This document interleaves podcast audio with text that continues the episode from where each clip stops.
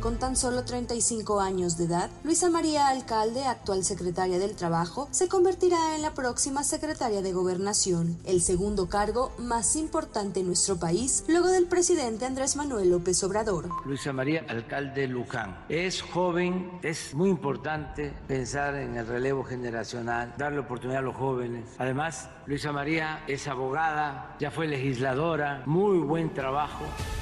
Fue el mismo mandatario federal quien la nombró en el cargo, en sustitución de Adán Augusto López, quien busca ser candidato de Morena rumbo a las elecciones presidenciales del 2024. Desde que estudiaba la preparatoria en 2005, formó parte de las manifestaciones en contra del desafuero de López Obrador, y es que la política y la militancia de izquierda las lleva en las venas. Sus padres, Arturo Alcalde y Berta Luján, eran activistas del movimiento obrero en el Frente Auténtico del Trabajo. Él, abogado laborista de profesión y aliado de López Obrador, mientras que ella fue titular de la Contraloría del Gobierno del entonces Distrito Federal cuando el tabasqueño se desempeñaba como jefe de gobierno. Posteriormente, fue nombrada presidenta del Consejo Nacional de Morena. Desde que yo era pequeña, los dos eran activistas del movimiento obrero en el Frente Auténtico del Trabajo. Mi mamá era dirigente nacional, mi papá abogado de diferentes organizaciones sindicales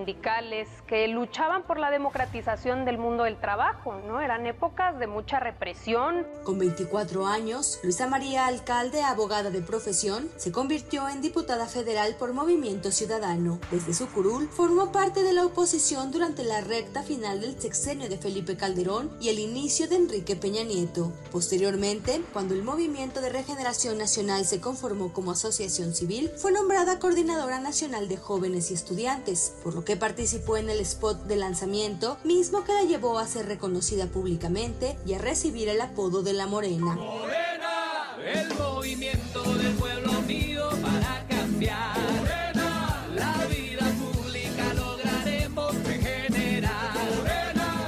2018, el presidente López Obrador la nombró titular de la Secretaría del Trabajo, dependencia desde la que impulsó uno de los programas insignes del gobierno de la Cuarta Transformación, Jóvenes Construyendo el Futuro, mismo que empleó a los llamados ninis y que al igual que otros proyectos no se escapó del escándalo, pues se detectaron robos de identidad, empresas fantasmas, cobros de cuotas y hackeo en el sistema, irregularidades que la misma alcalde minimizó. que les piden una parte de su, de su beca. Sí, sí hemos detectado este, este problema en el programa, efectivamente.